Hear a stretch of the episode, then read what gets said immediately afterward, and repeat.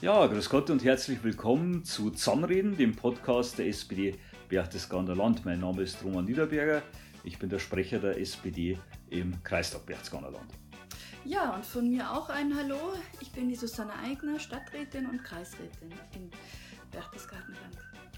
Ja, und wir sind heute zusammengekommen, um uns nochmal über die Kreistagssitzung vor gut einer Woche auszutauschen. Es gab zwei sehr wichtige Themen, aber vorweg, so wie wir immer einsteigen. Susanne, was ist diese Woche bei dir wichtig gewesen? Was geht ab bei dir? Ja, ich war gestern im Schurfix von den städtischen Kita-Leitungen in Fralassing und ähm, das, was mich da sehr äh, beschäftigt hat, ist zum einen der Fachkräftemangel, der gespürt wird, aber wir haben natürlich auch ukrainische Flüchtlingskinder, die noch nicht in Scharen drängen, aber es sind jetzt schon knapp 20 Kinder, die demnächst einen Kita-Platz brauchen, um der Integrationswillen. Ähm, und die Herausforderungen sind enorm, weil wir die Kindergartenplätze im Grunde mit Ach und Krach jetzt schon eigentlich gedeckelt haben. Und was spannend für mich war, ist, dass wir eine ganze Gruppe eigentlich noch hätten, nur das Personal fehlt. Es ist jetzt, betrifft keine städtische äh, Einrichtung, aber eine kirchliche. Und ähm, es ist halt wieder mal ein Zeichen, dass wir noch mehr tun müssen, um Fachkräfte zu gewinnen. Und Roman, jetzt interessiert es mich natürlich, wie war deine Woche? Ja, ein besonderes Highlight war für mich die Jahreshauptversammlung der SPD Laufen, wo ich als Kreisvorsitzender eingeladen war. Ich gratuliere bei der Gelegenheit äh, der Silke Spitzer zur Wiederwahl und äh, dem Benjamin Zastrow, der äh, neu gewählt worden ist als stellvertretender Vorsitzender. Und es war insofern ganz nett, weil äh, jemand, der lange Zeit Mitglied bei der SPD Laufen äh, ist, äh, als ich da eben ein bisschen aus dem Kreis erzählt habe, dann gemeint habe, du, äh, weißt du, an wen du mich immer mehr erinnerst? Und da habe ich gesagt, äh, nein, und war jetzt auch nicht ganz sicher, was da kommt. Er hat gesagt, also du erinnerst mich immer mehr an den Hans-Jochen Vogel. und ich denke, dass das eins der schönsten Komplimente ist, das man als bayerischer Sozialdemokrat so bekommen kann. Und da habe ich mich recht drüber gefreut. Absolut. Na gut, aber dann steigen wir ein zu den beiden wichtigen Themen, die jetzt in der Kreistagssitzung dran waren. Das ist auf der einen Seite die Fortschreibung des seniorenpolitischen Gesamtkonzepts. Dazu wird jetzt die Susanne gleich ein paar Sachen sagen. Und äh, der zweite Teil, der ganz wichtig war, das waren die Haushaltsberatungen. Dazu werde ich dann ein paar Takte sagen. Mhm. Ja, Susanne, was äh, war Kern dieser Fortschreibung des seniorenpolitischen Gesamtkonzepts? Vielleicht erklärst du auch nochmal ganz kurz, was das eigentlich für eine Bedeutung hat dieses Konzept für unseren ja. Landkreis? Also die Bedeutung ist enorm. Wir hatten, wir hatten vor über zehn Jahren bereits schon das erste seniorenpolitische Gesamtkonzept. Damals war auch schon die Barbara Müller vom Landratsamt dafür federführend. Und das bedeutet, dass man mit externem Fachpersonal anschaut, was genau und bei uns vor Ort im Berchtesgadener Land die Herausforderungen sind für ältere Personen und was sich daraus ableiten lässt, was wir an Handlungsempfehlungen, die Politik, die Träger, alle, die mit älteren Menschen zu tun haben, einfach welche Herausforderungen jetzt anstehen mittelfristig, kurzfristig und langfristig. Und das lässt sich ja auch ähm, gut ablesen, also einfach anhand von Zahlen. Also das Alter ist natürlich da ein, ein, das wichtigste Kriterium. Wir wissen, wir werden hier alle älter und wir wissen, die Menschen äh, ziehen nicht weg, sondern die bleiben hier. Und wir haben jetzt die Babyboomer-Generation, die in Rente geht und das spüren wir jetzt schon und es wird ähm, dazu führen und führt jetzt schon dazu, dass wir ähm, einen höheren Anteil haben an Menschen, die dann nicht mehr erwerbstätig sind und diese äh, Arbeitsplätze, die frei werden, eigentlich noch gar nicht so aufgefüllt werden können. Das heißt, wir brauchen Zuzug. Das wissen wir schon von der Sozialraumanalyse. Aber was bedeutet jetzt das im Handlungsfeld für Senioren? Das bedeutet, wir haben mehr äh, Personen, die angewiesen sind auf pflegende Angehörige. Wir haben mehr Personen, die älter sind und Behinderungen haben. Und wir haben mehr Personen, die letzten Endes auch ähm, in stationäre Einrichtungen gepflegt werden müssen. Und da wissen wir, dass wir am Bedarf, also jetzt, wenn man jetzt schon sucht für stationäre Einrichtungen, ähm, kriegt man in der Regel nicht sofort einen Platz, sondern ist auf Warteplätzen und kriegt dann nicht unbedingt den Wunschplatz vor Ort. Die meisten wünschen sich ja, dass sie im Ort äh, gepflegt werden, zumindest, damit die Angehörigen kommen und so weiter. Und letzten Endes ähm, sagt das seniorenpolitische Gesamtkonzept, dass wir 300 äh, Plätze brauchen zusätzlich. Das wäre jetzt nicht, ähm, das wäre möglich von den Kapazitäten, aber ist derzeit nicht möglich, weil wir es personell gar nicht hinstellen können. Das heißt, wir haben die Pflegenden nicht, die es professionell machen. Und wenn wir die zu uns holen müssen, dann müssten wir denen, bei deren Gehalt auch nicht super ausgestattet ist, auch entsprechenden Wohnraum bieten. Das kennt jeder, der uns kennt, dass wir schon äh, ewig lang dafür plädieren, bezahlbaren Wohnraum äh, zu schaffen. Und das natürlich für solch, äh, äh für Pflegepersonal wichtig, dass ich vor Ort bezahlbaren Wohnraum bekomme. Ähm, das hört sich jetzt so äh, leicht an, ist aber gar nicht ohne und ähm, bedeutet eigentlich für jede Kommune, man muss sich Gedanken machen, wie schaffen wir das vor Ort, weil es nur dann möglich ist, dass ich als Seniorin äh, in meinem Ort gepflegt werde. Das heißt, ein Vorschlag im Kreistag und der auch von der Barbara Müller genannt worden ist, ist, dass wir äh, Quartierskonzepte entwickeln. Jede Gemeinde, jede Kommune ist da aufgefordert, wie setzen wir das vor Ort um, dass wir unsere Senioren so wie sie es wollen, begleiten und Wohnen ermöglichen.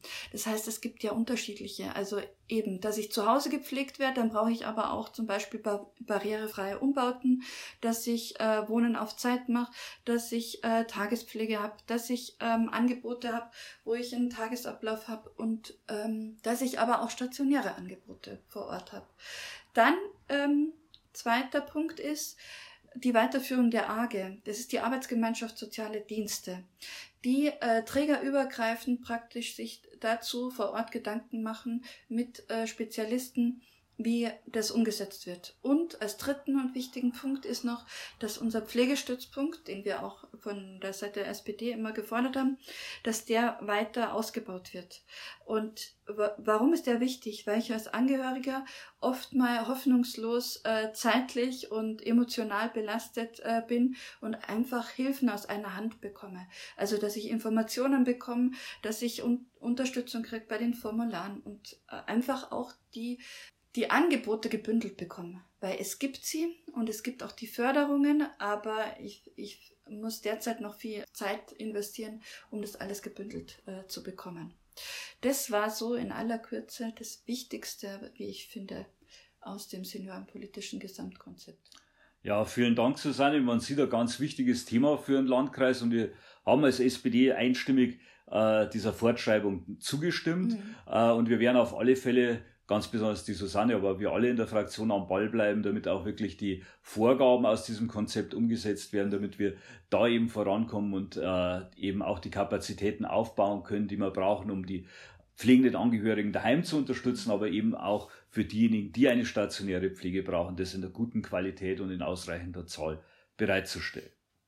Ja, der zweite Teil waren die Haushaltsberatungen für den Haushalt 2022. Wir sind da dieses Jahr etwas später dran und natürlich diese Haushaltsberatungen haben stattgefunden unter äh, sehr unklaren Vorzeichen. Wir alle wissen nicht, wie sich die Wirtschaft in den nächsten Monaten weiterentwickeln, weil wir alle nicht wissen, wie die Situation in der Ukraine weiter vonstatten gehen wird, welche Aufgaben da auch auf dem Landkreis in der Versorgung von geflüchteten Menschen zu kommen. Das sind alles Dinge, die so ein Haushalt, wo es ja um die Einnahmen und Ausgaben des Kreises geht, natürlich äh, nicht in vollem Umfang vorhersehen kann. Aber wir haben jetzt einen äh, stabilen Haushalt hinbekommen. Für dieses Jahr sieht es da noch relativ gut aus. Die Kreisumlage, das ist also die Hauptfinanzierungsquelle des Landkreises, bleibt bei 42 Prozent. Das bedeutet, dass die Städte und Gemeinden im Landkreis weiterhin eine gute Möglichkeit haben, mit ihren Mitteln zurechtzukommen, weil aus deren Töpfen kommt also diese Kreisumlage. Je höher die ist, desto weniger Geld hätten also die Städte und Gemeinden zur Verfügung. Da ist man also auf einem relativ niedrigen Satz geblieben. Das ist insofern eine gute Nachricht. Mhm. Wir haben jetzt die aufgebauten äh, Rücklagen ein Stück weit abgebaut. Das ist an sich auch sinnvoll, äh, weil diese Rücklagen ja nur deswegen bestanden haben, weil eben verschiedene Projekte bisher noch nicht so vorangegangen sind, wie man sich das gewünscht hat. Und das war jetzt eigentlich auch der entscheidende Punkt, äh, um den sich die Diskussionen gedreht haben. Es ist tatsächlich so, dass wir in der, äh, im aktuellen Haushalt noch gut aussehen, aber dass eben sehr große Investitionen auf uns zukommen. Dazu gehört das Rottmeier-Gymnasium mit Laufen, äh, die Fertigstellung. Dazu gehört äh, der Bau einer äh, neuen Berufsfachschule fürs Berchtesgadener Land, also die, äh, das äh, berufliche Bildungszentrum Berchtesgadener Land, das da äh, entstehen soll, was momentan mit äh, Gesamtkosten von über 100 Millionen Euro äh, eingepreist ist. Das sind große Herausforderungen. Vor diesem Hintergrund ist man hergegangen und hat in der Investitionsplanung jetzt den Neubau eines Landratsamtes rausgenommen. Und das ist etwas, womit wir uns schon schwer getan haben, weil wir dieses Konzept für den Neubau des Landratsamtes, der auch ganz dringend erforderlichen bezahlbaren Wohnraum zusätzlich geschaffen hätte, wir haben das immer mitgestützt. Und äh, ich habe selber als Fraktionsvorsitzender auch in der Haushaltsdebatte gesagt, wir erwarten aber jetzt unabdingbar vom Landrat ein Konzept, wie wir moderne und ansprechende Arbeitsplätze für die Beschäftigten im Landratsamt zur Verfügung stellen können. Es ist jetzt schon ziemlich schwierig, äh, dass man die Personalbedarfe, die sich da geben, äh, abdeckt, dass man die Leute, die in Pension oder Rente gehen, dass man die ersetzen können. Wir müssen da attraktiver Arbeitgeber sein und dazu gehört auch eine attraktive räumliche Ausstattung. Und da gilt es jetzt nochmal die Erfahrungen aus Corona aufzunehmen. Also eine moderne Gestaltung mit Homeoffice äh, hinzubekommen, aber eben auch moderne Arbeitsplätze im Landratsamt zu schaffen und äh, da ist jetzt dringend ein Konzept erforderlich, das haben wir deutlich eingefordert und da werden wir am Ball bleiben. Und ein zweiter Punkt, und da schließt sich genau an an die Susanne, war natürlich, dass wir auch beim Thema Wohnen mehr tun müssen und schneller werden müssen. Mhm. Da ist es jetzt nicht so, dass äh, das ganz viele im Kreistag anders sehen. Äh, die SPD hat ja äh, unter anderem vor einigen Jahren schon eine Wohnraumkonferenz initiiert, die dann auch durchgeführt worden ist, wo wir also eine Mehrheit dafür bekommen haben. Äh, viele im Kreistag sagen auch, es ist wichtig, dass wir äh, da vorankommen, aber die konkrete Umsetzung, das geht uns noch etwas zu langsam. Wir müssen jetzt schneller werden in die Arbeitsgruppe, die die Konsequenzen aus der Sozialraumanalyse ziehen soll.